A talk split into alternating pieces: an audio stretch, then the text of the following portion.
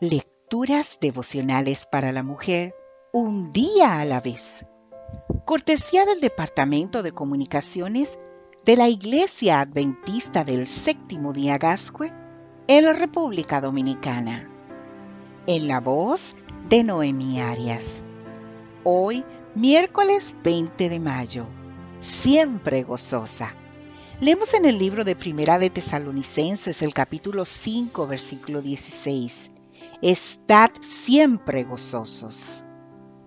En una ocasión, durante una conferencia, escuché al ponente afirmar, no andes con personas pesimistas que pasan su vida siempre tristes, renegando y con temor, porque correrás el riesgo de convertirte en una de ellas. Busca a personas positivas que vuelen alto como las águilas y que te contagien todos los días de su alegría. Sé tú también una de ellas para que otras personas anhelen estar contigo. ¿Sabes? He podido comprender en mi propia vida y al entrar en contacto con otras personas la importancia de esta verdad viene particularmente a mi recuerdo un caso especial que conocí.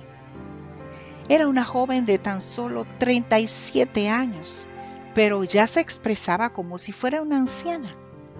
Todas sus conversaciones giraban en torno a lo mismo, lo mayor que era, lo mucho que le dolía todo y los presentimientos que tenía de que iba a padecer múltiples enfermedades.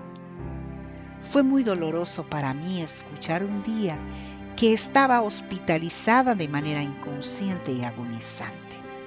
Con tanta vida por delante, sus palabras, su actitud y su falta de alegría fueron cavando una fosa delante de ella. Amiga mía, que eso no le pase a usted. Si el pesimismo hace mella en tu personalidad, por favor, haz un esfuerzo especial hacia el optimismo, hacia esa disposición a ver lo mejor de los demás, a encontrar lo positivo de las circunstancias, a mantener la fe y la esperanza. El optimismo cristiano es posible porque se basa en la fe, no en las circunstancias, y se basa en que sabemos que a los que aman a Dios, todas las cosas les ayudan a bien, tal cual lo dice el libro de Romanos en el capítulo 8, el versículo 28. Tal vez ahora no puedas percibir esa ayuda para bien, pero confía en que será real. Todo es cuestión de enfoque. Decide enfocarte en lo dulce, no en lo amargo, en lo luminoso, no en lo oscuro, en lo mejor, no en lo peor.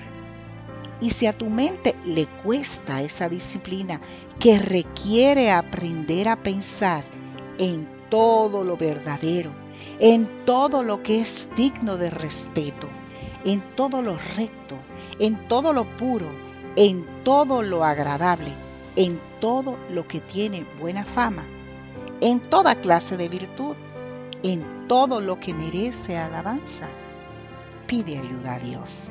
Él está más que dispuesto a liberarte de un esquema negativo de pensamientos. Que Dios hoy te bendiga, mujer. Que Dios hoy te ayude a mantenerte siempre gozosa.